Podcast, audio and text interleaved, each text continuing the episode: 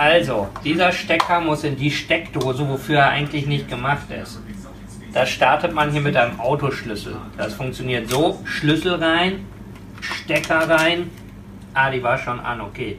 Und dann macht man sie im Normalfall an, damit man sich vorher keinen Schlag holt. Ganz einfach. Abstimmen kann. So, 3, 2, 1, los. So, herzlich willkommen. Äh, Timo und ich waren jetzt unzählige Male zusammen in Kurdistan und haben uns überlegt, ähm, zumindest in den Artikeln nachher und auch bei äh, den Videos und was da so rumkommt, da versucht man ja halbwegs sinnvoll Krieg, Krisensituationen, äh, Flüchtlingslager und alles Mögliche zu erklären und so zwischen sinnvoll und seriös. Und wer das auf Instagram manchmal gesehen hat, der sieht natürlich, ist das bei weitem nicht seriös und ähm, zum Teil auch eher sehr lustig und bizarr, aber das schafft es nicht immer alles in alle Stories. Und als wir so die letzten äh, Jahre ähm, von vor Ort mal haben Revue passieren lassen, ist uns aufgefallen, dass da zum Teil sehr lustige Sachen bei waren, die man den Leuten mal erzählen sollte. Also haben wir uns gesagt, wir treffen uns hier in unserem äh, geheimen Studio mal und machen einen äh, Podcast in erster Linie, weil das mal gefordert war mit was passiert so äh, abseits, abseits, der Kamera. Genau, abseits der Kamera, behind the scenes, ähm, wenn, wenn Timo und ich alleine im Hotelzimmer sind oder solche Dinge. und dann ähm, haben wir gesagt, nicht, nicht alles hat es in das hervorragende Buch für Rundurlaub geschafft, was jetzt seit ziemlich genau einem Jahr auf dem Markt ist und in dem ich so ein paar Sachen äh, zu meiner Zeit dort erzähle. Auch ein bisschen zu Timo. Und wir haben gerade mal grob angefangen, einfach ein paar Sachen zusammenzutragen, sind die Fotos durchgegangen und versuchen jetzt mal ein paar von den Dingen zu erzählen. Timo, erzählt euch mal ein bisschen was. Hallo Timo und für die Leute an den Empfangsgeräten zu Hause, woher kennen wir uns eigentlich? Das ist, glaube ich, eine ziemlich gute Frage, weil ich wurde behördlich letztens sogar gefragt, wann ich dich denn kennengelernt habe. Und da musste ich auch erstmal grob nachdenken. Ich glaube, irgendwann vor ewigen Jahren habe ich dich mal wegen irgendwas zum Thema Kurdistan angeschrieben gehabt auf Facebook. Und da hattest du mir einfach Auskunft gegeben und irgendwann stand ich dann, glaube ich, plötzlich mal mit meiner Eintrittskarte vom Bunker und so ging das dann, glaube ich, alles irgendwie los dann. Aber ich glaube, das war sogar schon nach meiner ersten Kurdistan-Reise. Glaube, kurz danach. Mhm. Ja, und äh, Anfang 2017 haben wir dann zufällig mal zur selben Zeit, glaube ich, so zwei, drei Tage in Kurdistan gewesen. Du warst ja nur kurz da, ich war ja etwas länger da.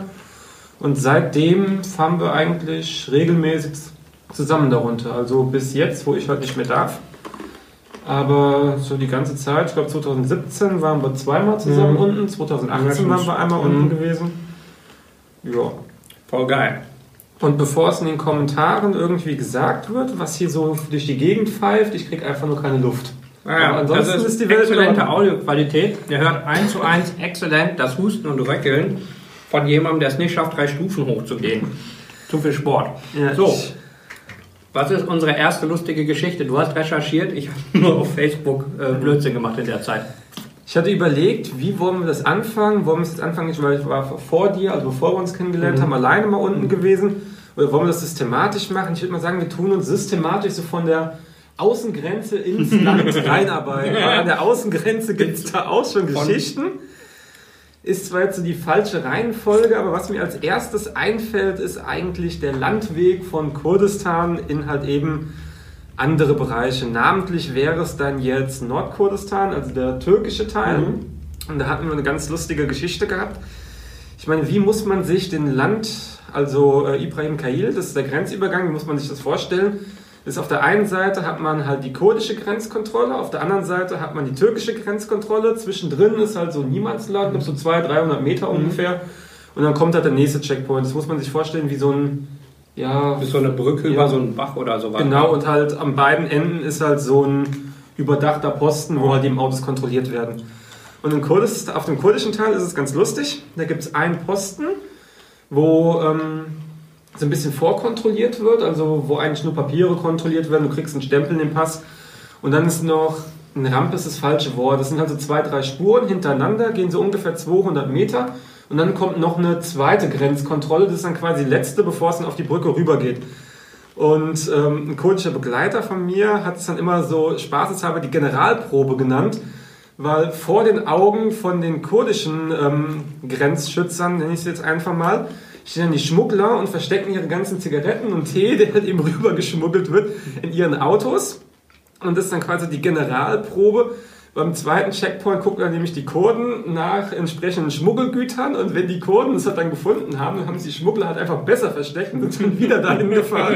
Und wenn sie das dann halt geschafft haben, dann ging es halt rüber dann auf die türkische Seite, wenn man dann die Generalprobe bei den Kurden bestanden hat, weil die Kurden haben das halt nicht so verfolgt, die Türken waren ein bisschen unentspannter gewesen. Aber ich finde, das ist doch eigentlich richtig.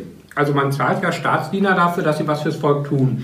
Ja. Und wenn die sich nun mal mit dem Verstecken von Gütern und Auffinden auskennen, dann finde ich es eigentlich nur konsequent, wenn die sagen, wir nutzen unsere Expertise zum, zum Nutzen unseres Volkes. Und wenn ihr Scheiße versteckt, dann bieten wir den Service und sagen, naja, so könnt ihr Erdogan nicht ärgern. Wir finden das voll geil. Ich meine, bei meiner Reisegruppe war es jetzt damals ein bisschen blöd gewesen, weil die waren alle so Mitte 20 bis Ende 20, würde ich es mhm. mal so einschätzen, ungefähr, bis halt natürlich der Taxifahrer. Aber ähm, stell mir das halt mal vor, wenn du dann irgendeinen deutschen Zollbeamten vielleicht hast, der, der findet es wahrscheinlich so ein bisschen befremdlich, das kurdische System. Mhm. Aber, ja, wobei der deutsche Zoll doch, wenn ich es richtig verstehe, sollen die doch auch schützen, was im Inland ist und dass man nichts rausschmuggelt, also dass man gegen deutsche Gesetze nicht verstößt.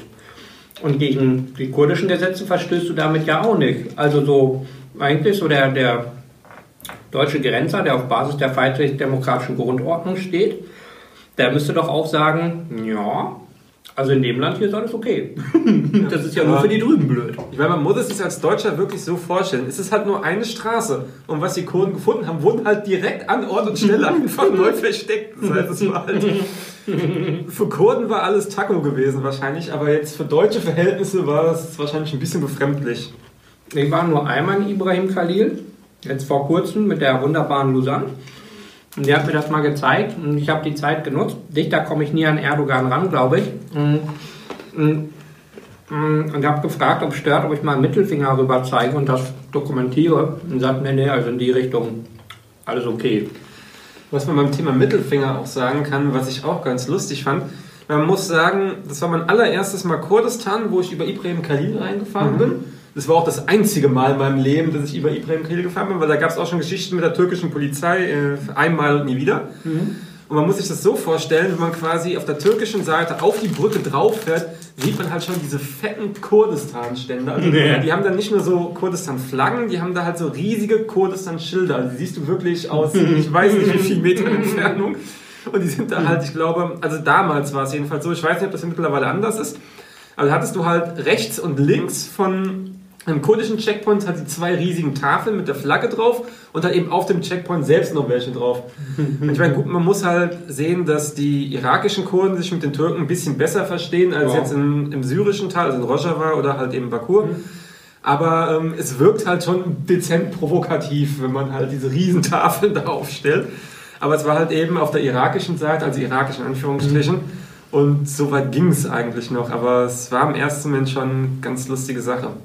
Ja, und man muss halt bedenken, die, also die Peschmerga im Kurdistan Irak, die werden halt von der türkischen Armee ausgebildet und erhalten Waffen und so weiter. Das ist aber ein eigenes Kapitel, wie wir das sozusagen türkisch-kurdische Verhältnis im Inland, Ausland und in welchem Ausland ist. Das machen wir ein anderen Mal. Was hast du auf deiner Liste als nächstes? Du hast doch schlaue Dinge. Ich glaube, so wenn wir jetzt gerade schon beim Thema Schmuggler sind, kann ich dir eine Geschichte noch hinten dranhängen. Nein, haben wir noch. Das war nämlich auch eine Schmuggelgeschichte und ähm, da, also wir sind ja wie gesagt ein Taxifahrer, Schrägstrich Schmuggler. Ich weiß jetzt nicht, was von den beiden mit seiner Hauptbeschäftigung war, also was der Nebenverdienst war und was der Hauptverdienst war. Ich sage einfach mal, das Taxifahren war der Hauptverdienst Ganz gewesen. Aber man, man weiß ja nicht, wer die Person ist, also von daher ist ja alles gut. Jedenfalls vor uns ist auch definitiv ein Schmuggler dann gefahren, aber der hat seine Zigaretten halt ein bisschen merkwürdig versteckt gehabt. Ich weiß nicht mehr genau, wo sie hingen, ich glaube im Radkasten oder so. Jedenfalls hat er bei der Autofahrt halt seine Stangen langsam verloren. das ist halt, das muss man sich halt vorstellen. Der eine ist halt lang gebrettert mit, keine Ahnung, wie schnell fährt man da auf der Autobahn? 60, 70, 80? Ja. Halt angepasst an die örtlichen Gegebenheiten. Und unser Fahrer ist halt immer gefahren, nach 100 Meter angehalten, schnell ausgestiegen, hat die Stange Zigaretten ankassiert, ist dann wieder weitergefahren. Und es hat wirklich so alle 100, 200 Meter hat so eine Stange irgendwie abgefallen. Und so sind wir dann halt immer weitergefahren. Man muss auch vorstellen, ähm, die Gruppe, mit der ich unterwegs gewesen bin, nagel mich nicht darauf fest, aber ich glaube, die meisten waren das erste Mal da gewesen und wir waren alle so ein bisschen skeptisch gewesen. Also mit der Türkei waren wir auch ein bisschen skeptisch. Man muss dazu sagen, es war so zu der Zeit, wo das mit äh, Dennis Vigel und so weiter Mhm. so richtig brandaktuell war und dementsprechend beliebt auch Deutsche waren in der Türkei zu dem Zeitpunkt. Und wir waren alle schon total angespannt. Dann saßen wir halt in diesem Auto von diesem Schmuggler, der dann, ähm, statt uns direkt nach Sirnak zum Flughafen zu fahren, einfach mal gedacht hat, der macht jetzt einen Umweg über Shizire. Und es war zu dem Zeitpunkt, als die Türken halt eben auch in Shizire waren und da halt eben ähm, für Stimmung gesorgt haben. Und ähm, dann sind wir hier eben reingefahren, hatten halt die türkischen Checkpoints vor und nach Shizire gehabt. Und dann fahren wir auf irgendeinen Hinterhof und wir alle schon so ein bisschen... Jetzt sind wir tot. Das ist uns alles nicht so...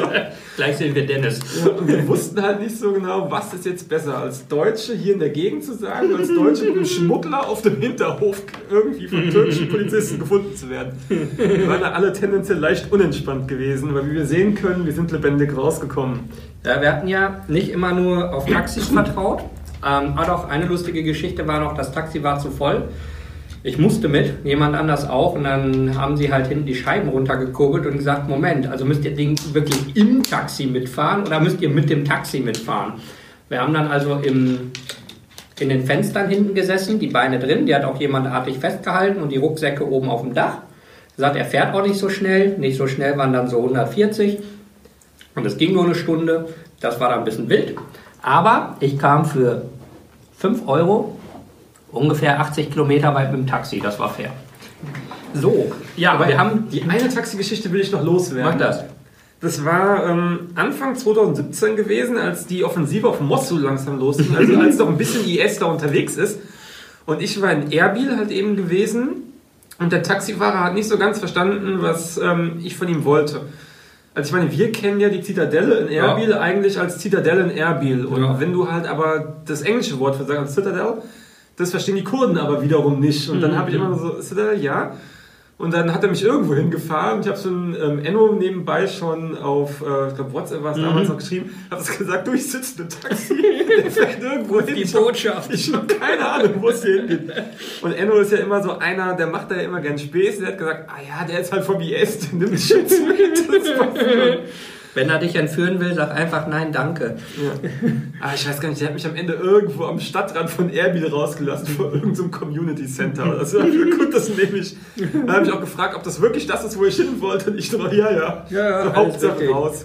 Und ich glaube, das sind, ich glaube, in Taxis hat man da immer so seinen gewissen Spaß. Ja, wir sind dann ja sehr zügig, meist sogar umgestiegen auf Leihwagen. Das äh, war mehr oder minder gut. Ähm, da weiß ich gar nicht, wo ich anfangen soll. Aber du hattest eine Oh. Story, die endet im Leihwagen und die fing im Flugzeug an, glaube ich, mit einem anderen Deutschen, dem du über die Füße gestolpert bist. Oh. ich weiß nicht, das es war halt eine ganz lustige Geschichte gewesen. Man muss sich das vorstellen, im Flugzeug kennt man diese ähm, Dreiersitze. Er saß halt eben am Fenster, ich saß in der Mitte und rechts neben mir saß so eine junge Kurdin. Ich weiß gar nicht, ich würde sie vielleicht irgendwie auf Mitte, Ende 20 schätzen, irgendwas so in dem groben Ding. War aber lustigerweise schon verheiratet gewesen. Also bei Kurden geht es halt immer ein bisschen schneller. Und ähm, sie hat halt irgendwie kein wirkliches Interesse gehabt, mit ihm zu sprechen, aber er wiederum hat Interesse gehabt, mit ihr zu sprechen. Und ich saß halt irgendwie peinlich berührt dazwischen, weil ähm, es war halt offensichtlich, dass ich zu ihm gehöre und es war alles so ein bisschen cringe, der Moment. Und, ich, und dann ähm, ging es halt auch noch so los, dass er ihr dann am Ende auch seine Karte quasi gegeben hat und gemeint hat, wir sind noch irgendwie x Tage in Erbil und sie kann dann halt anrufen. Und ich bin halt irgendwie vor Scham schon im Boot versunken, weil ich habe halt gemerkt gehabt, dass die ähm, nette Dame, glaube ich, an allem Interesse hatte, aber nicht diese Nummer anzurufen, um uns Zeit zu verbringen. Die Nummer gegen Kummer. Man muss, sagen, man muss aber auch sagen, er war halt auch ein bisschen älter. Ich weiß gar nicht, auf was würdest du schätzen? 40er? 50, Mindestens ja, 50, so, ja. Mitte 40, Ende 40, irgendwas in dem Dreh. Und sie hat, wie gesagt, geschätzt äh, Mitte, Ende 20. Und es war halt dann so ein bisschen. Aber wie gesagt, ich, falls die Person das mithört, tut mir leid, nimm's sportlich, aber es war halt. Timo Jetzt- hat dich verpetzt. Ja, es war halt ein bisschen, ich habe mich halt ein bisschen geschämt gehabt in dem Moment. Aber ich habe mir halt gedacht, komm, wir sehen uns ja eh nie wieder. Also falls du das zufällig hörst, es tut mir leid. Und für die Dame tut es mir leid. Ja. Aber dann können wir, das ist eigentlich eine super Überleitung äh, zum Thema Autovermietung. Mit einer Flugzeuggeschichte habe ich noch. Wir saßen beide im Flugzeug, hatten zum Glück Internet, wie man das so hat, waren kurz vor Landeanflug auf Erbil und bekamen beide eine E-Mail vom Auswärtigen Amt. Mit, bitte bitte reisen Sie sofort aus. Man muss dazu sagen, das war ähm, Ende 2017, also Ende sag ich nicht, September September. 2017, das war kurz vor dem Referendum gewesen. Wir sind ja, glaube ich, wann war das Referendum? Am 25. Irgendwie so Montag 30. oder 30. Ja, auf jeden Fall war das irgendwie so Montag, Dienstag, Mittwoch irgendwas in der Konstellation. Wir sind am Freitag vorher, nee Quatsch, am Montag sind wir angereist und am Mittwoch wäre es gewesen, sowas. Ja. Wir waren da quasi an dem Tag, als Massoud Barzani seine letzte Rede quasi vorm Referendum gehalten die hat. weil wichtigste Rede seines Lebens im Ja. größten Stadion und wir saßen hinter ihm. Ja. Guckt euch die Aufnahmen an. Wenn man äh, auf Rudau guckt, irgendwo sieht man dann ein Bild von der Tribüne, wo wir auch sind. Ich bin der komische Deutsche, der mit dem Fähnchen winkt. Man muss dazu sagen, ähm, die Plätze waren halt alle belegt gewesen, als wir da waren. Und da saßen halt, Gott, wer saß da alles? Hier waren Basan, die saß da und hat uns Platz gemacht. so alles, was irgendwie Rang und Namen hatte, also kurdische Regierung und halt auch noch, ich glaube aus Saudi-Arabien waren welche da. Eine Delegation. Ja, also ich äh, habe sie alle nicht gekannt. Enno hat quasi immer nur gesagt, guck mal, das ist der, das ist der, das ist der. Und ich nur so, okay, gut, Also schön. es war halt wirklich alles, was dort Rang und Namen hat und an wichtigen Politikern und allem da war und wir beide. Ja. Und die sind dann halt eben alle schön aufgerückt, damit wir direkt am Ausgang quasi unsere zwei Plätze bekommen. Ja. Und dann lag halt so eine Fahne und ich wusste halt nicht, was ich mit dieser Fahne machen soll. Und deswegen sieht man mich auf den Bildern immer, wie ich da sitze mit meiner Fahne in der Hand und die hin und her schwenke. Falls die Behörden ähm, das jetzt auch hören sollten, Er war schuld. ja. Ich habe ich hab nur nicht mit den Leuten getratscht. Das war echt abgefahren, weil wir so direkt aus dem Flieger dahin gestolpert sind und dann so, hey, hallo Leute, ab geht's. Aber bei dem Flieger muss man auch noch erwähnen, man muss ja sagen, wir sind ja nicht über das reguläre Terminal Nein. eingereist, wir sind ja quasi über das Regierungsterminal. Regierung Nee, VIP-Terminal. nee, das VIP-Terminal ist daneben. Wir sind über Regierung eingereist. Und das Beste war ja gewesen, ähm, ich bin ja, also wenn Enno unterwegs ist, bin ich eigentlich meistens so die Plus 1, die Ja. halt so im Hintergrund Die mitläuft. Trophy-Wife. Ja. Und ähm, ich gucke immer so nett in die Kamera und ich glaube, die Hälfte Leute hält mich für privates Personal, glaube Ja. ich. Weil ich auch halt meistens mit meinen medizinischen Sachen durch die Gegend gelaufen bin. Also mindestens Mit einem Reisekoffer voll Equipment. Ja, und halt, halt, ich meine, wer mein Instagram-Profil gesehen hat, der weiß halt, wie ich angezogen bin dort unten, der weiß halt auch, wie mein Rucksack und so weiter aussieht. Es sieht halt wirklich so aus, als ob ich hier so Personal Medic Ja. wäre. Und ähm, jedenfalls da stand dann irgendwie Tobias Huch, war ja auch da gewesen, stand irgendwie so Enno Lenze, Tobias Huch und Timo stand Ja. auf dem Schild. Weil ähm, ich weiß gar nicht, wie du mich angekündigt hattest. Ja, ich hatte, ich habe es im WhatsApp-Chat, äh, den die Airline hat halt genau gefragt, wer mitkommt und ich hatte nicht aufgepasst. Er sagt, nein, bring Timo mit. Und er sagt, alles klar. Und dann stand halt auf dem Schild. Nur Lenze, Herr Tobias Hoch, Timo. schon einfach mal angesprochen gefühlt und bin da mitgegangen. Ja, und die Delegation vom Unterhaus, die ja auch noch Ja. da war, die ganzen Diplomaten, das war eine lustige Runde.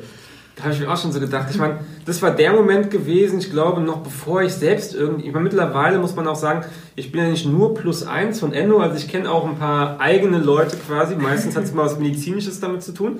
Und in dem Moment kannte ich halt eigentlich niemanden. Nein. Und dann sitzt du halt da in dem Regierungsterminal. auf der einen Seite kurdische Regierungsräume, auf der anderen Seite englische Regierungsleute. Zwischendrin waren halt noch Diplomaten aus allen Herren Ländern. Nebendran sitzt Enno, der halt auch schon Connections zur Regierung hat. Der Typ, der von der Autobahn zum Privatjet ohne Sicherheitskontrolle fahren konnte. Mhm. Ähm, das war, ich meine, der Außenminister von Saudi-Arabien oder irgendwie sowas. nee, Iran, Iran, Iran war es. Genau, wo ich dachte, okay, alle da. Und ich sitze halt mittendrin. Die Hand geschüttelt. Ja, Ja. das waren halt. schon Ja, da erlebt man Dinge, ne? Ich sag ja, Kurdistan ist eine Reise wert, aber mir glaubt nie jemand. So, kommen wir zur zur Auto Autovermietung. Auto, eigentlich waren wir bei der Autovermietung Genau. gewesen. da gibt es noch ich, eine ich, ganze ich, Menge. weiß, ich weiß gar nicht, wo wir anfangen sollen. Ich Also- glaube, fangen, fangen, wir fangen wir ganz vorne an. Ganz vorne muss man sagen, wir haben ja eigentlich mittlerweile so unsere Stammfiliale, wie man ja, sagen kann. Und den, den Ja, Stammverkäufer. also der begrüßt uns quasi schon mit Handschlag, auch wenn wir irgendwie nur eins oder zweimal im Jahr da sind. Ja. Aber man merkt, wir hinterlassen einen bleibenden Eindruck. Und er war halt damals ähm, so gewesen, dass er zu uns gesagt hat, ja, ähm, wir vermieten sehr gerne an Deutsche, weil Deutsche bringen das Auto immer top in Schuss und komplett sauber zurück. Und ich muss gerade mal schauen. I give you the new car because you're Germans. Ich habe hier nämlich schon irgendwo noch ein Bild, weil man muss dazu sagen, ähm, Kurdistan ist jetzt, ja stimmt, wir, haben, wir können die Vorher-Nachher-Bilder von meinem Auto dann zeigen. Ich wusste gar nicht, dass der so aussah vorher. Ja, so sah der vorher. Also, wenn wir dran gedacht haben, blenden wir Oh dann, Gott, wenn, also wir machen hier gerade ein Video und einen Podcast ja gleichzeitig. wir Wenn wir das das, zusammen fürs Fotoradio. ja, wenn wir das Video veröffentlichen, tun wir das noch reinschneiden. Wir haben quasi ein Vorher-Nachher-Bild. Ich hatte mir halt so ein Chevrolet Pickup gemietet gehabt und der war halt weiß gewesen. Und ich habe halt weiß entgegengenommen. Und Moment, ich scroll mal eben ein bisschen runter. Wir müssen mal gucken, welches Auto haben wir eigentlich Und angeschrottet. so habe ich. Also, Sieht aus wie angezündet. So Ja, es ist halt ein Zwei-Farben-Lack mittlerweile. Die eine Hälfte ist beige und die andere ist weiß. Weil das Problem war gewesen, ich bin halt auch, da bin ich halt so ganz deutsch, ich möchte das Auto Schön auch schön sauber und so weiter, bin, will ich es zurückgeben. Mein Problem war halt gewesen, du findest, also ich habe damals keine Waschstraße. Mittlerweile Mhm. weiß ich, dass in der Mall gibt es Ja. eine Waschstraße, aber damals wusste ich es nicht. Und du hast das nicht so wie in Deutschland, dass hier irgendwo an jeder Straßenecke, äh, wie heißen die, und Ja. hast du nicht gesehen. Das ist mehr so nach dem Motto, du stehst im Hinterhof mit dem Gartenschlauch und Ja. das Auto wird halt irgendwie sauber gemacht. Hier und da hast du auch so Waschboxen, aber halt meistens bei den Malls noch irgendwie so mit dran Also und du gibst das halt ab. Also du parkst die Karre und sagst, wasch mal bitte. Ja. Ja, aber das System habe ich damals nicht verstanden gehabt. Also habe ich das mit dem schicken Zwei-Farben-Lack abgegeben dann. Wir hatten auch die eine Karre, die war so dreckig am Ende, dass wenn man sie mit der Hand angefasst hat, die Hand nicht dreckig wurde, weil der Dreck so fest war. Die, Ja. Also wir haben, ich weiß nicht, wir haben einen Stapel Autos von der immer gleichen Autovermietung Mhm. gekriegt. Sie waren immer glänzend weiß am Anfang und sie waren so schwarz-braun beim Abgeben. Der eine jetzt, der letzte, es tat mir echt leid, aber ich bin, ich bin, ich, bin, ich war noch ähm, äh, rein journalistisch natürlich in einer Kaserne und hatte es auf dem Rückweg ein bisschen eilig, weil ich die Zeit verpennt habe und bin beim Überholen in Schlingern geraten und irgendwie irgendwo neben der Straße aufgekommen. Und da war dann halt die, die Stoßstange und die Motorhaube und die Scheibe und alles kaputt. Und die Karre war dreckig. Das war das erste Mal, dass die überhaupt was gesagt haben. Aber auch nicht schlimm. Die meinen, oh, das passiert beim Überholen, das kennen sie. Zahlt die Versicherung. Aber auch sonst, ich glaube, also zumindest Reifen, Bremsen, ähm, Lack, ähm, das leidet da einfach bei, je nachdem. Also das eine Mal war auch gut so, nö, könnt ihr schon gucken, aber da oben sind iranische Drohnen. Da sind wir dann auch so ein bisschen schneller gefahren, um da wieder wegzukommen. Die wollten wir nicht aus der Nähe sehen. oder das andere war auch toll gewesen, der ähm, PKK, äh, nicht der PKK-Checkpoint, der Peschmerga-Checkpoint in Kandil, wo, ähm, wo wir als ähm, wo wir halt einen, wo, Wir wollten zur iranischen Grenze. Ja, genau, da war halt ein Checkpoint gewesen. Und ähm, N-Word die ganz, also wir haben erst, ähm, ich glaube erst hatten sie gedacht, wir wären da, wir, wir wären sonst irgendjemand, der sich komplett verfahren hat. Und dann kam Endo an mit, ja, Journalist, Journalist, hat dann seinen Ausweis vorgezeigt und dann wurden sie, glaube ich, richtig panisch. Weil man, man muss dazu sagen, bei Kurden, also jedenfalls so unsere subjektive Meinung war bisher, bei Journalisten sind die immer so ein bisschen sehr vorsichtig, weil tote ausländische Journalisten macht sich jetzt nicht so besonders gut. Und ähm, dann wurden sie langsam wirklich so ein bisschen panisch und dann haben sie irgendwie versucht, uns davon abzuhalten, hinzugehen, weil das Problem ist, Kurden sind auch vor allen Dingen zu ausländischen Besuchern immer extremst freundlich. Ja. Das heißt, auf der einen Seite wollen sie dich nicht weiterfahren lassen, weil sie wissen, da vorne ist die PKK aktiv und es ist ein bisschen unschön, wenn man da die unbewaffneten Westler dahin Ja, geht. also Aber und halt nicht mal wegen der PKK, sondern also das Problem war, es hat kurz vorher einen Luftschlag von der türkischen Armee auf PKK-Leute da gegeben. Die haben gesagt, also egal auf welcher Seite und wie ihr steht, aber ihr wollt nicht zwischen den beiden stehen. Und dann waren die halt eben in einem Dilemma gewesen, dass es uns nicht verbieten möchten, aber sie möchten auch nicht, dass wir da langfahren. und ich weiß gar nicht, ich glaube, wir hatten aber auch so ein bisschen Gebrauch gehabt, bis wir es verstanden haben, weil der Ja. Checkpoint war halt nicht so englischsprachig gewesen. Nee. Normal kannst du dich mit Englisch irgendwie so mit Händen und Füßen durchschlagen, an dem Checkpoint halt nicht. Der war halt wirklich so am Ne, wir ganz weit das war irgendwo. kurz, also wir konnten schon in Iran gucken und dann ja, erstmal Tee, Baklava, alles gut, ja. Ja, ja, schön, dass ihr da seid. Und wo wollten ihr hin? Ach, da hinten, ja. Also nicht, dass wir euch da irgendwie Regeln machen wollen. Wir sind ja im freien Kurdistan, aber da war halt gerade ein Luftschlag und da wird irgendwie noch gebombt. Also wir würden jetzt nicht empfehlen, da so direkt hinzufahren. Man muss aber auch sagen, das hat jetzt weniger damit zu tun, es ist wieder eine Sache, wo ich alleine unterwegs war. Wir sind wieder ähm, geistig, müsst ihr euch vorstellen, wann war das gewesen? März 2017, Mosul-Offensive. Ja. Mhm. Und ähm, man muss halt sagen, ich habe halt irgendwie, ich weiß nicht, wie ich es schaffe, aber immer, wenn ich von Erbil nach Duhok fahre, lande ich in Mosul. Ja, wenn man nach Navi fährt. Nee, nee, das war nicht mal nach Navigieren, mein Problem ist halt, Die Straßenschilder auch. ja, das war das. Genau. Aber man muss dazu sagen, für die Leute, die sich jetzt nicht mit äh, dieser ganzen Geografie da unten auskennen, unter Normalbedingungen, also Ja. so präislamischer Staat, war die reguläre Route von Erbil nach Duhok eigentlich über Mosul, also die Hauptverkehrsstraße. ja. Und also mittlerweile haben sie auch neue Straßen gebaut, aber zu dem Zeitpunkt Mhm. war halt War das die übliche Route. Und dementsprechend stehen auch alle Schilder auf dieser Route. Und aus Deutschland ist man es ja gewöhnt, ja, wenn man jetzt gerade mal jetzt nicht zwingend aufs Navi gucken muss, weil ungefähr kennt man die Richtung, dann fährt man halt nach Straßenschildern. Und ich halt eben auch nach Straßenschildern gefahren. Und man muss sich das so vorstellen, so ein normaler Peschmerga-Checkpoint, wenn er jetzt nicht irgendwo in der Nähe von der Front ist, ist eigentlich, wie nennt man das, so ähnlich wie bei so einer Tankstelle, halt eben ja, so ein Säule, Dach überdachtes drüber, Haus, zwei Leute fertig. drin. Ja. Wie, wie so eine Einfahrt für so ein Parkhaus oder sowas. Halt. Ja. Da stehen so zwei Leute rum und ist ein bisschen Dach drüber. Ja, und ähm, dann war es halt so gewesen, die Straße nach Mosul, da kannst du halt wirklich sehen, die Checkpoints werden immer befestigter und befestigter. Irgendwann sind halt noch Und mehr davor. Und ähm, halt immer mehr Leute und auch schwerere Waffen dann teilweise rumstehen. So, hey, und irgendwann, ich habe es erst halt überhaupt nicht geschnallt gehabt, weil Timo fährt halt wieder verpeilt. Und ähm, dann irgendwann habe ich gemerkt gehabt, scheiße, da vorne ist ein Mosul. Ich also kurz rechts rangefahren, habe Navi aufgemacht, habe so gesehen, ja gut, was mache ich jetzt? Dann habe ich aber gesehen, direkt vor Mosul gibt es so eine kleine Straße, die quasi Hm? vielleicht irgendwie so 200, 300 Meter parallel zu den Vororten von Mosul Mhm. läuft. Habe ich mir mal gedacht, ah, komm, wenn du hier Gas gibst, könnte passen. Man muss dazu sagen, zu dem Zeitpunkt ähm, hatte ich Weste, Helm auf dem Beifahrersitz liegen und halt eben noch meinen ähm, großen olivfarbenen Rucksack. Also wie gesagt, wer mir auf Instagram folgt, kennt den eigentlich. Ja. Das ist dann dieser Medic-Rucksack, den auch die äh, Bundeswehr früher, ich glaube mittlerweile nutzen sie ihn auch noch, ähm, benutzt. Deswegen, also man hat mir abgenommen, dass ich so ungefähr weiß, was ich eigentlich tue.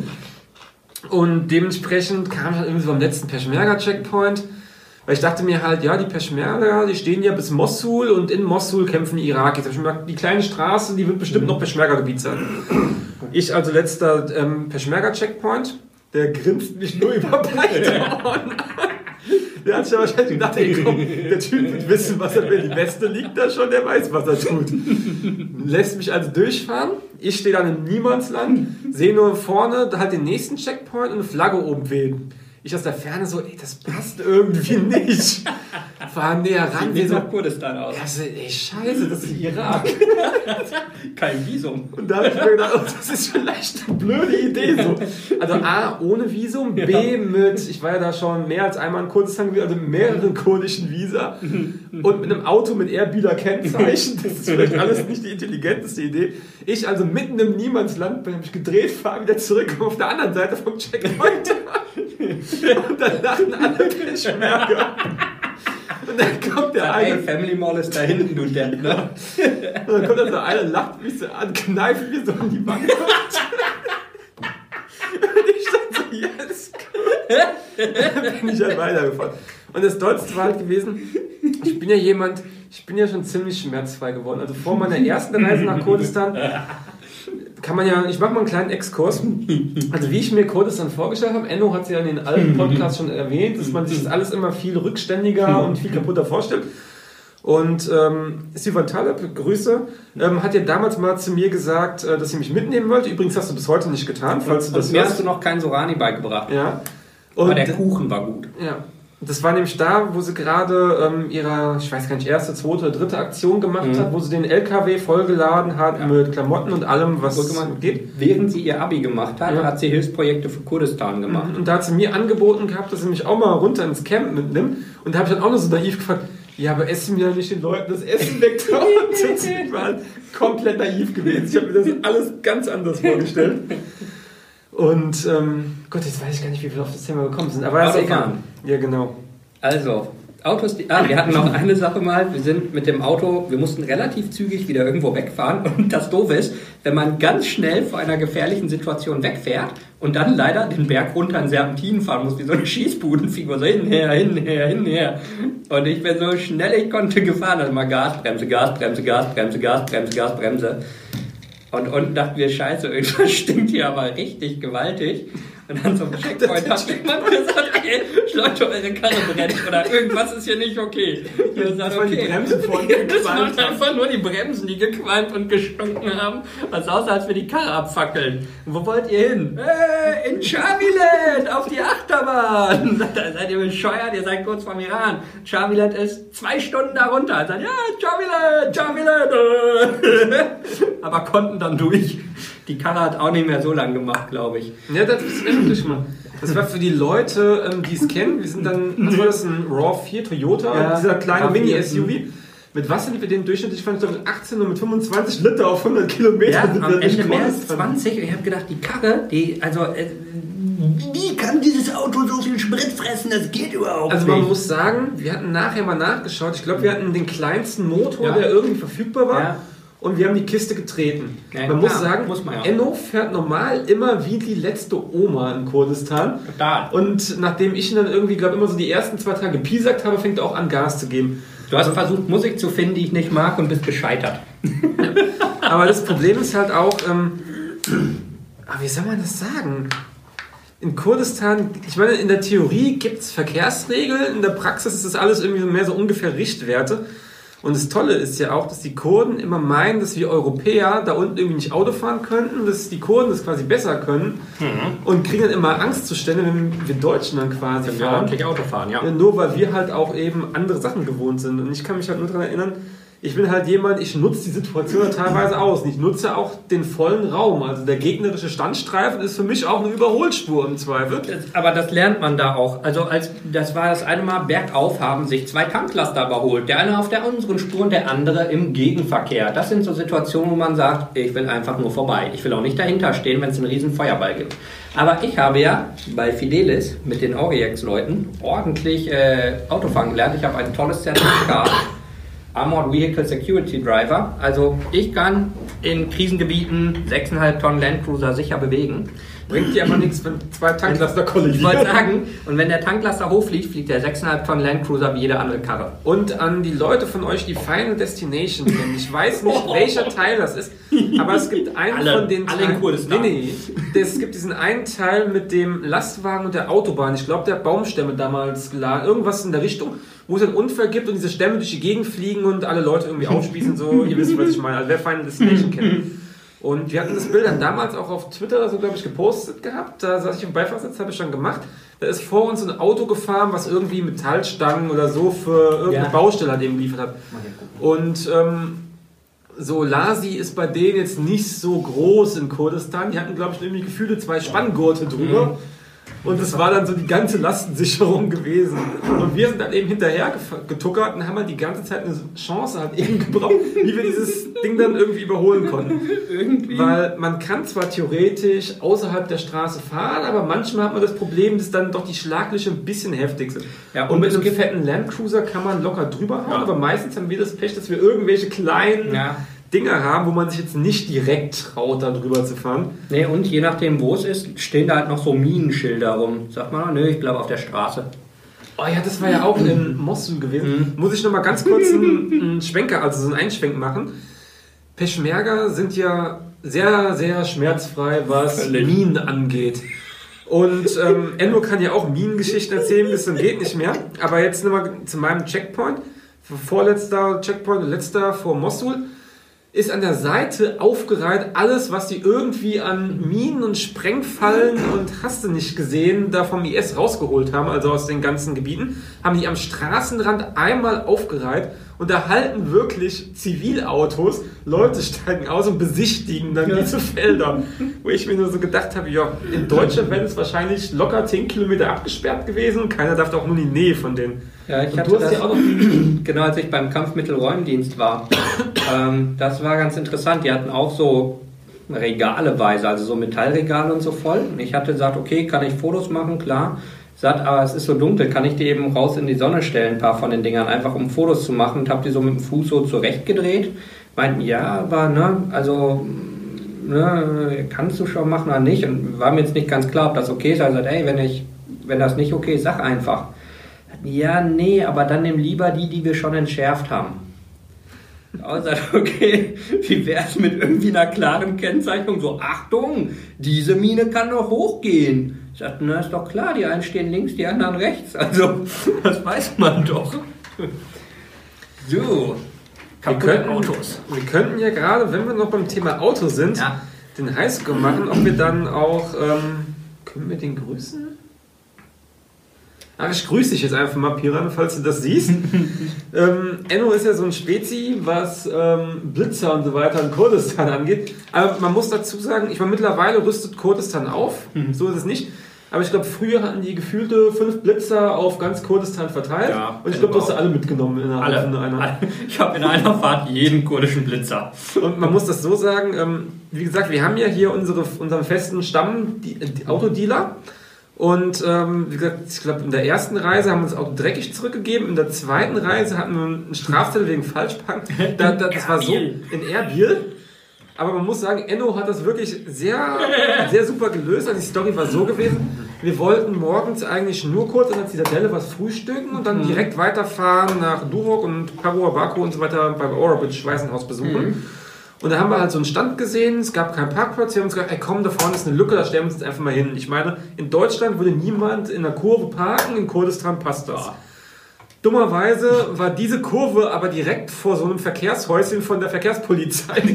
Ich habe der Verkehrspolizei die Sicht auf den Verkehr zugeparkt und es nicht gemerkt. Und dann kamen wir halt zurück und hatten dann halt so einen Zettel am Auto kleben und dann wussten wir halt nicht, ja, was ist denn das jetzt? Weil da gab es ja dann logischerweise keine englische Übersetzung. Und das Schlimme ist ja, unser, ähm, ich nehme mal an, es war Sorani gewesen, also ich mhm. musste meiner Schande gestehen, man mag mich steinigen, Arabisch und Sorani geschrieben kann ich selten auseinanderhalten. Also hin und wieder bei ein paar Zeichen kriege ich es hin, aber oftmals ist es für mich dasselbe. Und vor allen Dingen, wenn du dann Sorani-Handschrift hast. Leute haben teilweise so eine fiese Handschrift im Kurdistan, ich weiß jetzt nicht, was genau das ist. Und dann saßen wir halt mit so einem Zettel in der Hand und wussten nicht mehr, was wir mit diesem Zettel machen. Müssen wir jetzt irgendwo hingehen? Und ich glaube, da hat dann irgendein netter ähm, Follower uns dann irgendwie, was hat er gesagt, 15 Euro oder ja, irgendwas ja. in der Richtung. Irgendein, ah nee, Quatsch, nicht 15 Euro, 30.000 Dinar. 30.000 Dinar. Und dann ach komm, Euro, das lohnt sich nicht. Nee. Das war ja noch human gewesen. Dann eine Reise später haben wir uns schon gedacht, ob wir vielleicht darauf angesprochen werden, auf den, ähm, mhm. den Strattel wurden wir aber nicht. Und dann haben wir irgendwie so zwei Blitzer so hintereinander mitgenommen. Mhm. Und dann haben wir halt, haben wir nur Piran so gefragt, ja, weißt du denn, was hier irgendwie so ein Blitzer kostet? Wir sind hier irgendwie einmal mit 80 in einer, was weiß ich nicht, was Zone durch und einmal mit 110. Und dann, glaube ich, sind wir danach nochmal, haben wir wieder gefragt. Äh, ich glaube, dann. so in den 100er-Dollar-Bereich jedes Mal, ne? Ja, ich weiß nicht so. Aber man hat mir mal gesagt, dass man irgendwie das, was man zu viel gefahren ist, irgendwie dann einen Dollar bezahlen muss. Irgendwie so oh. Es war auf jeden Fall, ich habe schon wieder vergessen, weil ich habe mir damals gedacht, ey, ich lasse mich einfach nicht blitzen, dann ist das Problem für mich erledigt. Das wollte ich auch, aber die haben mehr Blitze aufgebaut, da ja. konnte ich nichts für. Weil ich meine, man muss normal sagen, ähm, für die Leute, die die kurdischen Blitzer kennen, das sind irgendwie, was sind das, deutsche Blitzer von Deutsche. vor 20 Jahren oder 30 Jahren? Ja, aber inzwischen haben die auch neue. Mhm. Ja, aber man muss halt dazu sagen, ich meine, in Deutschland ist es ja teilweise schon so ein bisschen offensichtlich. Also wenn irgendwo ein grauer Caddy steht, dann mach mal langsam. Und in Kurdistan ist das so, was sind denn das? Sind, oh. Auf jeden Fall so, so dicke SUVs haben ja, die. Ja. Und was bei uns der graue Caddy ist, ist bei denen so ein grauer oder meistens silberner SUV. Ja. Die haben auch nur einen Typ. Und dann hast du mitten in der Pampa am Straßenrand plötzlich so einen neuen SUV stehen. Und dann denkst du dir so, ja, ich weiß, was los ist, außer Enno, der ist da durchgefahren. Genau, ich hab gewunken, dachte, netter Typ. Leider haben wir nie ein Passfoto bekommen. Also, falls die Verkehrspolizei zuguckt, wir hätten gerne noch ein Passbild. Das hängen wir uns dann hier. Kommt hier ins Studio. Ja. So, Ja, aber das waren dann so unsere Highlight-Geschichten. Nö, ich glaube, sonst kann man eigentlich Autofahren in Kurdistan, ja, das ist. Ich glaube, man muss es wirklich immer gemacht haben im Leben, damit man, damit man wirklich mitreden kann. Es ist eigentlich gar nicht so stressig, wie man sich vorstellt. Wenn man das jetzt alles so, mit der Zeit geht das. ja, kann man eigentlich soweit ganz gut sehen. Lustig war es auch gewesen, wie sich Deutsche das manchmal vorstellen. Weil da hatten wir auch jemanden gehabt, also bei Kurdistan muss man sich halt ähm, das so vorstellen, du hast kleine Leihwagen, Mhm. also die irgendwie so in der Größe von einem Golf ungefähr sind, auch in der Höhe von einem Golf. Dann geht es halt los mit so kleinen SUVs, so Kia Sportage, Nissan. Juke, äh, Juke. Ja, alles, so kaputt Richtung geht. halt irgendwas Kleines. Und dann hast du dann die etwas kleineren Pickups, dann die fetten Pickups, die ähm, fetten Geländewagen, also Landys und so. Und es ist zu empfehlen, eigentlich immer einen möglichst dicken, möglichst hohen Geländewagen zu fahren, damit du halt im Unfall die bessere Lage hast. Und dann hatten wir jemanden gehabt, der dann irgendwie wirklich versucht hat, so den, den letzten Cent irgendwie rauszuquetschen. Der wollte dann ein Auto haben, billiger. einen 24-Stunden-Fahrer. Kann ich einen Esel haben? Und das alles am besten unter 50 Dollar am Tag. Und dann war er halt so ganz fasziniert, dass so ein Fahrer auch mal 50 Dollar am Tag kostet, wo ich mir so denke, Mhm. Also für jemanden, der den ganzen Tag bereitsteht, sind 50 Dollar eigentlich ziemlich wenig. Ja, der dann immer, also in der Autovermietung, wir haben gesagt, gib eine Karre, danke Kumpel, los geht's. Ja, aber, aber geht's noch kleiner, geht's noch billiger? Und wenn ich das nicht nehme und wenn mich jetzt doch jemand fährt und geht das noch weniger, war echt anstrengend. Ja, und wir saßen nur da hinten und haben uns dann immer gedacht, oh, wann ist Schlüssel, das jetzt tschüss. endlich vorbei? Und das Schlimme war ja gewesen, das war ähm, da, wo Enno quasi abgereist ist. Ich bin Mhm. länger geblieben. Das heißt, für Enno war es egal, er war fertig. Aber ich wollte ja mein Auto noch abholen. Und gut, für Enno war es halb egal, weil wir sind ja mit meinem Auto dann quasi dann weitergefahren. Also er musste so oder so warten. Aber beim Auto fällt mir gerade noch ein, also ihr müsst wissen, wir machen das hier so ein bisschen Freestyle, also es springt etwas hin und her. PDK-Flaggen. Ja, äh, Gott, das war 2017, März, glaube ich. Ja. So, vielleicht sollen wir erstmal erklären, PDK? Genau, also es gibt, es gibt so es gibt kurz gesagt, um es knapp zusammenzufassen, es gibt zwei große Parteien in Kurdistan, die so im Großen und Ganzen sich die Macht teilen.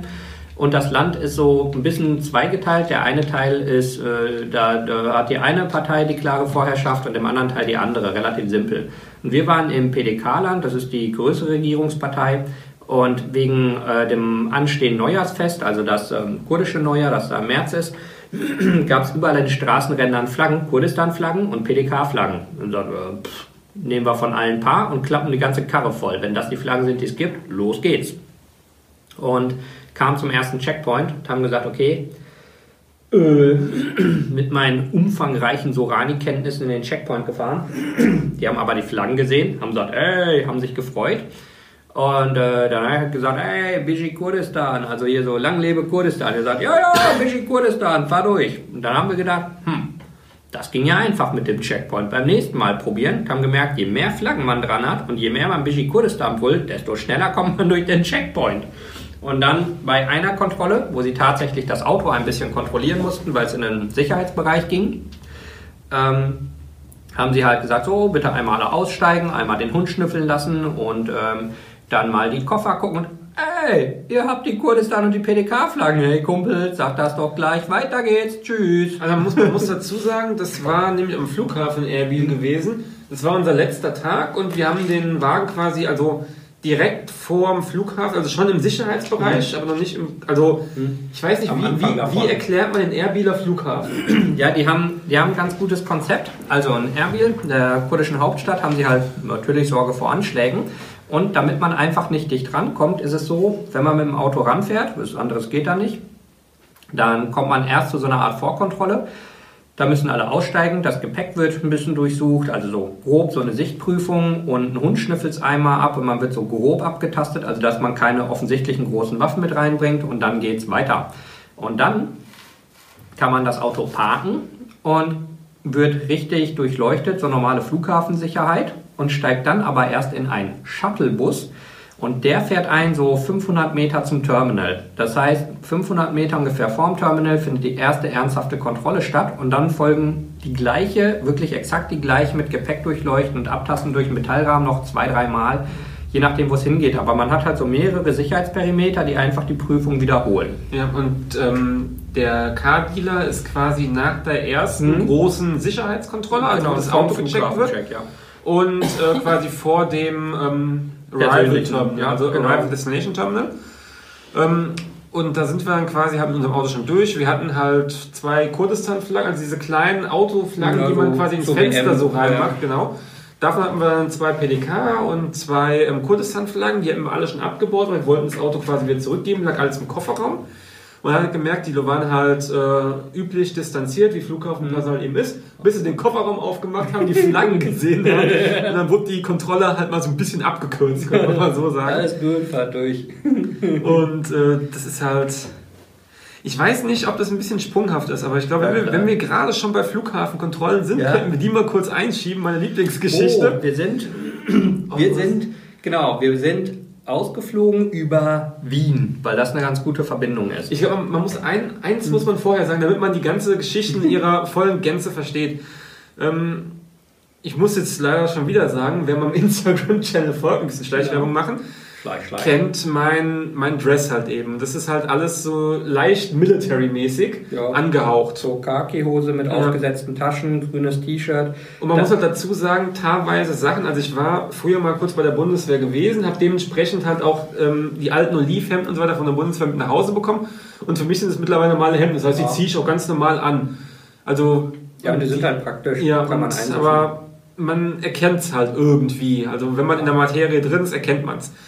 Und ich hatte damals einen, einen amerikanischen äh, medizinischen Rucksack Mhm. gehabt, der halt eben in Amitanfarben halt eben angemalt Ja. war. Also man muss fairerweise sagen, also ich wollte nicht, die war einfach nur billiger gewesen. Mir war es egal.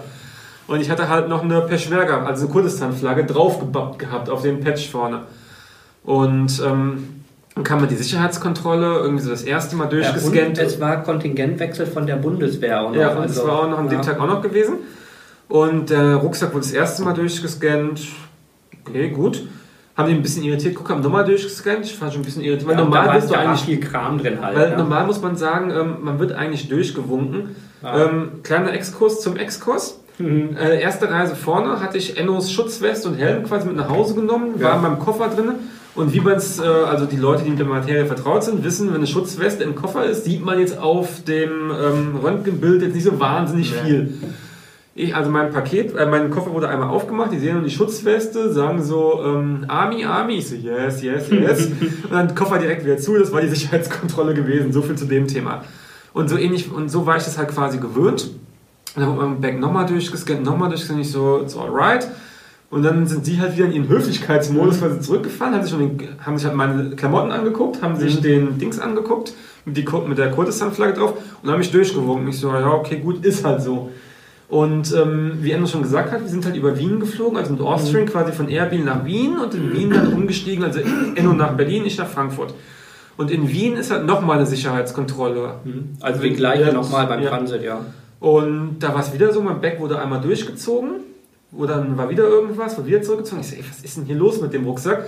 Dann gucke ich so auf den Monitor, als er gerade zum zweiten Mal durch, und dann sehe ich so ganz viele längliche Abdrücke. Alles Und, Metall. und ich dann so, oh Scheiße. Man muss dazu sagen, ich habe in meinem Rucksack halt eben Arterien, Klemmen, Scheren, Skalpelle, was man halt mal theoretisch brauchen könnte, war alles da gewesen. Und extra Skalpellklingen und hast du nicht gesehen.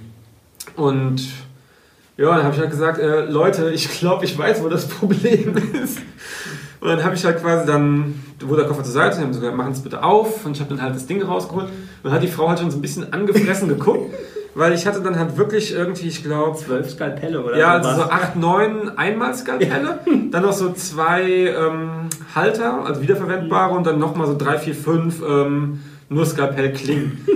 dann halt noch zwei, drei verschiedene chirurgische Scheren und so weiter. Und Und wir kamen halt gerade von einem Vier-Stunden-Flug mit drei Sicherheitskontrollen vorher. Ja. Und vor allen Dingen halt auch so im europäischen Luftraum Ja. und fanden die halt nicht ganz so cool irgendwie. Und das Aber waren trotzdem ein bisschen irritiert auch. Also, ja, und ich meine, das Problem war halt gewesen, ich weiß nicht, wer von uns beiden mehr Probleme hatte, ernst zu bleiben, aber wir fanden es halt irgendwie ziemlich lustig. das Also- ist ja nicht mein Koffer, ich kann natten, wie ich will. Ja, ich, ich war halt so, so eine Mischung aus peinlich berührt und, weil man muss dazu sagen, das war nicht mit Absicht. Ich, wir waren halt irgendwie so ein bisschen am Hetzen gewesen. Ja, stimmt, wir mussten ganz schnell im Flieger zurück Ja, und irgendwie. ich habe halt äh, alle möglichen Sachen rausgeholt. Also ich meine, man muss dazu sagen, ich muss halt wirklich an einiges denken. Also die Notfallschere muss raus, die ganzen Kanülen müssen raus für IV-Zugänge und Flüssigkeit muss raus. Und hast du nicht gesehen, da habe ich halt einfach das übersehen. Weil die waren halt in so einem rückwärtigen Fach, was man nicht auf den ersten Blick sieht. Ach so, ja stimmt. Und Nadel und Faden war da auch genau drin. Also chirurgischer Faden, die haben ja auch noch so eine, so eine äh, Dings dran. Das haben sie mir halt alles abgenommen. Ich so, okay, gut. Enno ist dann halt quasi weiter zu seinem Flug, ich bin weiter zu meinem Flug. Und habe halt gerade dann so eine Sprachnachricht geschickt. Hab gesagt, ey Leute, ich wurde hier gerade in der Sicherheitskontrolle aufgehalten mit irgendwie zwölf Skalpellen im Rucksack. Und neben mir standen halt so zwei Leute von irgendeiner deutschen NGO und die haben das dann logischerweise verstanden.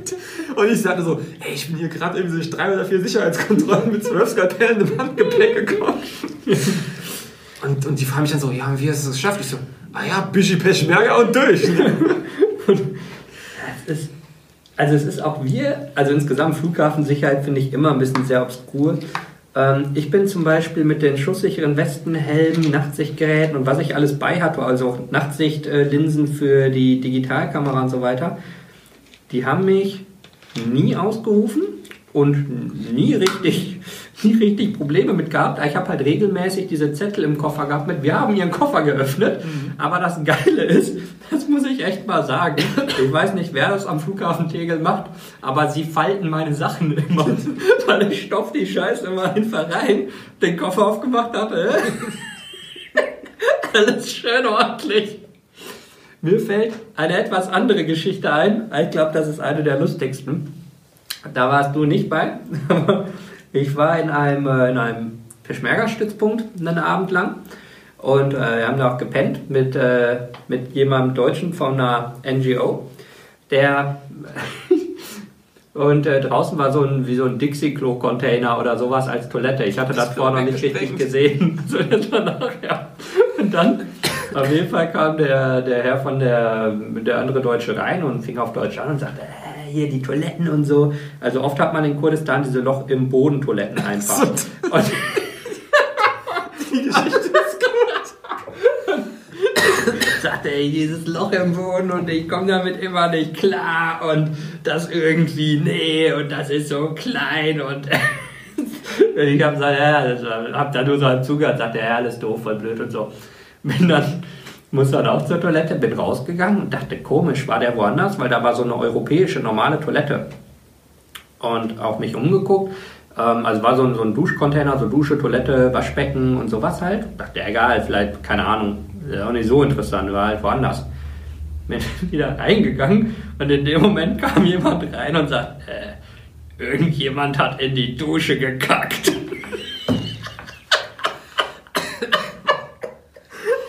Woraufhin dieser NGO-Mitarbeiter recht peinlich berührt äh, versuchte unauffällig auf seinen Stuhl zu sitzen und nichts anmerken zu lassen. Seitdem weiß ich, wo ich nicht hinspende. Also, können wir die andere Toilettengeschichte eigentlich erzählen? Also, äh, ich glaube, wenn das die ist, wir hatten eine. Wer war denn das? Das war Kava, glaube Ja, ich. Ne? Kava, Genau. also Kava. Kava, hallo Kava. Ich kann den nächsten Podcast mit Kava machen, da sind. Genau. Da so viele Geschichten. Das Lustige war, Kava hat irgendwann eine Kurznachricht, eine Sprachmitteilung geschickt und sagt, wer jetzt hat uns angegriffen? Sagt alle okay? Nix okay. Das Scheißhaus ist in die Luft geflogen. Die haben voll mit dem Mörser das Klo erwischt. Ich sag, okay, ich verstehe deinen Kummer, aber dann geh doch auf ein anderes. Das andere ist zwei Stunden weg. Das war das letzte.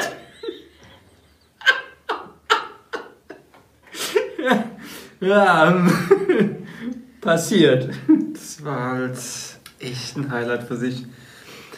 Ich schaue hier gerade noch, was So. haben wir auf unserer schlauen Liste stehen. Ich weiß gar nicht, wie lange Wir haben noch schon auf. fünf Minuten, dann haben wir eine Stunde. Das dürfte eine gute Länge sein. Ich würde sagen, dann machen wir eher hier eine Pause und machen einen zweiten Podcast. Was mal die Geschichten, die wir hier noch haben, das wird, glaube ich, eine etwas längere Story. Also, liebe Leute, wir müssen einen zweiten Teil machen, ganz offensichtlich. Aber das ist das erste Mal, dass wir sowas gemacht haben. Sagt einfach mal, wie es war. Sagt uns, dass es gut war. Ähm, braucht ihr mehr? Wollt ihr anderes? Was interessiert euch? Haben sich, haben sich Fragen ergeben? Ähm, wir kommen im zweiten Teil unter anderem zu Luxushotels und Spa-Resorts, wirklich Fünf-Sterne-Hotels und unsere Und Suiten. zu Aufenthalten in äh, Konsulaten, in diplomatischen Ja. Vertretungen, da gibt es auch ein paar äh, ganz Botschaften, Konsulate. Dann gibt's noch ähm, Geschichten. Disneyland. Äh, Geschichten mit Tarnkleidung, die auch ganz interessant sind. Die Slimani-Geschichte, die ist ganz gut. Ja. Äh, wie, man, wie man im Restaurant in eine Schießerei gerät, die eine kurdische Mutti löst. Oder ähm, die Abenteuer zu Fuß in Kurdistan. Ja. Also wir haben hier... Ach, und die Geschichte in Slimani mit dem Hotel, mit mein, äh, meiner Ausrüstung. Die muss auch auf jeden Fall noch erzählt werden. Also Also- natürlich nur, wenn ihr das wollt. Genau, wenn ihr wollt.